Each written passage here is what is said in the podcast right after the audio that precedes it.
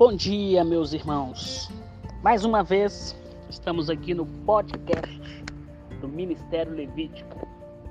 E hoje eu quero trazer uma reflexão muito importante do início da trajetória do Mestre Jesus, do nosso Messias, Yeshua HaMashiach. Logo após ele ter sido batizado foi batizado por João, então iniciou a sua caminhada, indo para o deserto, sendo tentado. E os discípulos, quando ele convocou os discípulos e levou uma grande multidão até um determinado monte, que é o famoso Sermão da Montanha, que está em Mateus 5, 6 e 7, onde ele dá várias instruções para o seu povo várias instruções para os seus discípulos. Ele começa a mostrar o reino de Deus. O reino de Deus é tomado por esforço e só os fortes se apoderam dele. Eu quero fazer uma reflexão nas bem-aventuranças. As bem-aventuranças, ela trabalha com as seguintes questões. Vou ler o texto e depois iremos comentar passo a passo. Vendo Jesus as multidões, subiu ao monte e, como se assentasse, aproximaram seus discípulos e ele passou a ensiná-los, dizendo: Bem-aventurado os humildes de espírito, porque deles é o reino dos céus. Bem-aventurados os que choram, porque serão consolados. Bem-aventurados os mansos, porque herdarão a terra. Bem-aventurados que têm fome e sede de justiça, porque serão fartos. Bem-aventurados os misericordiosos, porque alcançarão misericórdia. Bem-aventurados os limpos de coração, porque verão a Deus. Bem-aventurados pacificadores, porque serão chamados filhos de Deus. Bem-aventurados perseguidos e por causa da justiça, porque os perseguidos por causa da justiça, porque deles é o reino dos céus. Bem-aventurados sois quando por minha causa vos injuriarem e vos perseguirem e mentindo disserem todo mal contra vós. Regozijai-vos, exaltai porque é grande o vosso galardão nos céus, pois assim perseguiram os profetas que viveram, que vieram antes de nós. Qual que é a questão importante nisso aqui? Primeiro vamos começar com a palavra bem-aventurados. A palavra bem-aventurados, ela tem várias conotações. A, a que eu julgo mais relevante é que são aqueles afortunados, mais que felizes, agraciados, contemplados. Então, esses significados traz para aqueles que são bem-aventurados. Vamos começar com bem-aventurados os humildes de espírito, porque deles é o reino dos céus. Lembra quando a gente meditou sobre a palavra humildade? E ele começa bem justamente com esta, porque eu devo andar humildemente para com meu Deus. Eu devo ser como uma criança, como um recém-nascido no colo de Deus, dependendo totalmente de Deus. Então, aqueles que são humildes de espírito, aqueles que são totalmente dependentes, sabendo que você não pode nada, que você não consegue sozinho, sabendo que você depende, precisa de Deus, que você precisa da palavra de Deus, que é lâmpada para os pés, que você precisa da oração, que é água para o seu, seu espírito, você precisa se alimentar da sua, é, a sua, a sua vida espiritual, desse ser espiritual que habita em nós desde a nossa formação, desde que recebemos o fôlego de vida. Então, nós precisamos que os humildes, aqueles que são totalmente dependentes, nós somos pertencentes ao reino dos céus. O reino de Deus é para os humildes. Bem-aventurados que choram. Por que Jesus colocou os que choram? Porque quando você olha para a promessa foi feita a Abraão, a Isaac, a Jacó, quando você olha a terra prometida, você tem que entender que o cenário aqui é uma Roma dominante. O povo de Israel mal tinha voltado, né? Depois do que aconteceu com Nabucodonosor, os feitos de Daniel, e então o povo de Israel foi liberado para voltar para a terra prometida. E aí você vê de novo outra ocupação, a ocupação romana. E eles olhavam para trás, sentindo falta de Sião, sentindo falta da liberdade, sentindo falta de viver em suas vidas com tranquilidade, tendo posse daquilo que foi prometido, que Josué conquistou, que Davi e Salomão conquistou no seu auge de Israel, das suas terras, e mais uma vez ali o povo sofrendo é, é, opressão. Então, por isso que eles choravam. E Jesus claramente falou assim: vocês são mais do que felizes porque vocês choram, mas vocês serão consolados. A promessa se cumprirá. Bem-aventurados os mansos, porque herdarão a terra. Gente, mansidão é uma característica de pessoas que, mesmo em momentos de opressão, mesmo em momentos de crise, mesmo em momento crítico, não perde a fé, continua ali perseverante, manso, confiante e não rebela-se, não se torna um rebelde porque, ah, Deus nos abandonou, ah, não está acontecendo, nós estamos sofrendo na mão dos romanos. Bem-aventurados os mansos, porque eles herdarão a terra. Bem-aventurados que têm fome e sede de justiça, porque serão fartos. Novamente, eu trago a reflexão da justiça. Está em posição de julgamento. Então você vê tanta injustiça. O cenário que Jesus estava falando para eles é que eles estavam tão injustiçados, porque profanaram o templo de novo. Os fariseus ali cheios de orgulhos e avarezas. Então, é, o povo estava com fome, com sede de justiça, querendo que, que Deus atuasse e cumprisse a sua lei.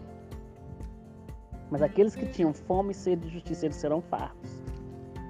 Bem-aventurados os misericordiosos. Mais uma vez vamos refletir sobre o bom samaritano. Então, aqueles que têm misericórdia alcançarão misericórdia. São mais do que felizes, são afortunados vão receber o seu galadão. Bem-aventurados limpos de coração.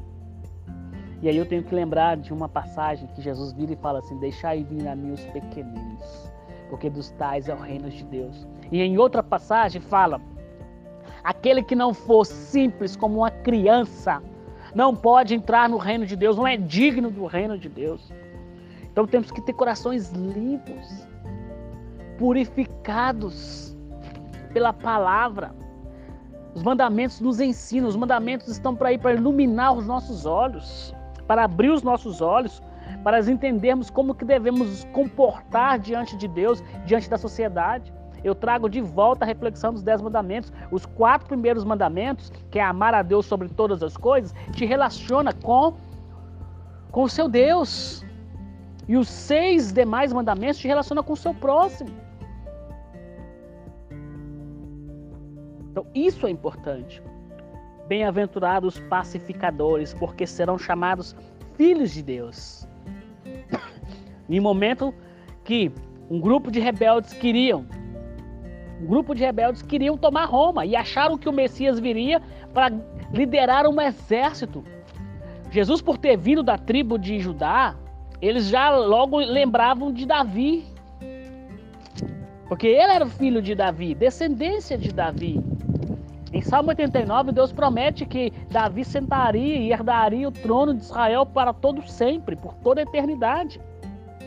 Então, quando Jesus da tribo de Judá veio, eles acharam que ele ia montar um exército, ia pegar a espada, mas ele mesmo disse: Eu não vim trazer.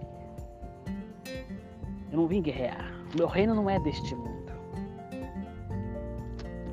Bem-aventurados pacificadores, ele vem trazer paz mas paz no seu coração para te mostrar que as coisas deste mundo, as coisas terrenas, não são suficientes e você não vai levar nada aqui da terra. Para que juntar traça e ouro? Juntar ouro, terras, juntar bens, sendo que você não vai levar isso para a eternidade. Bem-aventurados que são perseguidos por causa da justiça. Quando nós nos posicionamos diante de algumas leis, de alguns mandamentos, somos logo criticados, somos logo perseguidos, somos considerados diferentes. E isso intriga muita gente. Então, nós, é, quando você for perseguido por qualquer uma dessas coisas, entenda, entenda que é fundamental você ter sua posição. O mundo é muito plural, o mundo é muito diverso, nós respeitamos, mas temos que ficar claro em relação a essa questão. Bem-aventurados sois quando, por causa de Jesus, vos injuriarem, vos perseguirem e mentindo disserem todo mal contra vós. Regozijai-vos, porque grande é o vosso galardão nos céus, porque os profetas foram perseguidos. Quantos reis entre os judeus menosprezaram um profeta? Você pega Elias, Eliseu, Isaías, Jeremias. Quantos profetas foram criticados? O próprio Jesus, quando começou a falar do reino de Deus, os fariseus foram os primeiros. Os saduceus, os sacerdotes, foram os primeiros a, a criticar e a não gostar da presença de Jesus ali por causa da sua forma de pensar, contraria contraria os desígnios humanos. Então, toda vez que você for contrariar desígnios humanos, eu sou um crítico ferrenho em vários aspectos que a igreja tem se comportado. Eu vou dar um exemplo aqui que me deixou muito entristecido em determinada época. Uma certa denominação fez um investimento em ar condicionado. Gastou aproximadamente 70 mil reais. E eu quando estava participando de uma determinada reunião, eu mencionei quantas famílias estão passando necessidades, precisando de alimento, quantas viúvas, quantos órfãos, quantos doentes, e vocês gastando dinheiro com ar condicionado. Tem que ter conforto num templo congregacional? Tá, tudo bem. Não vou questionar essa questão não. Agora, estão pegando e construindo mega templos enquanto as vidas estão passando fome. Uma mulher cujo marido estava tomado em drogas, com três filhos, chegou até mim com três contas de águas atrasada e já com aviso de corte nos próximos 72 horas. E a igreja com porcelanato. E a igreja com som de última geração. E a igreja com ar condicionado.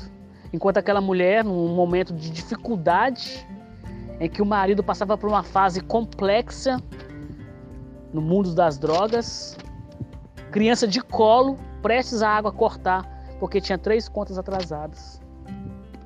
Então a igreja, ela não pode perder o foco da sua missão ela não pode perder o foco. A igreja de Atos, capítulo 2, onde viviam em comunidade, onde era comum as coisas, onde se juntavam ali e distribuíam e a ninguém faltava nada. Está faltando nos dias de hoje. Então, ao falar sobre esse início da, da missão de Jesus, da vocação dos discípulos e de como que ele começou a introduzir o seu ministério na terra, eu quero te chamar a atenção. Seja igreja na prática, não na teoria. Seja discípulo na prática, não na teoria. Não adianta sentar numa congregação linda, luxuosa, com banco aveludado, almofadado, com som de última geração, com transmissão, com gravação, sendo que tem o seu irmão passando dificuldade, passando necessidade, seja igreja, seja discípulo de Jesus. Eu te abençoo hoje com essa mensagem e que ela possa tocar profundamente a sua vida e você entender quais são os caminhos necessários, porque Jesus deixou bem claro, palavras dele: Eu sou o caminho, a verdade e a vida. Ninguém vem ao Pai a não ser por mim. Sigamos os passos do Mestre.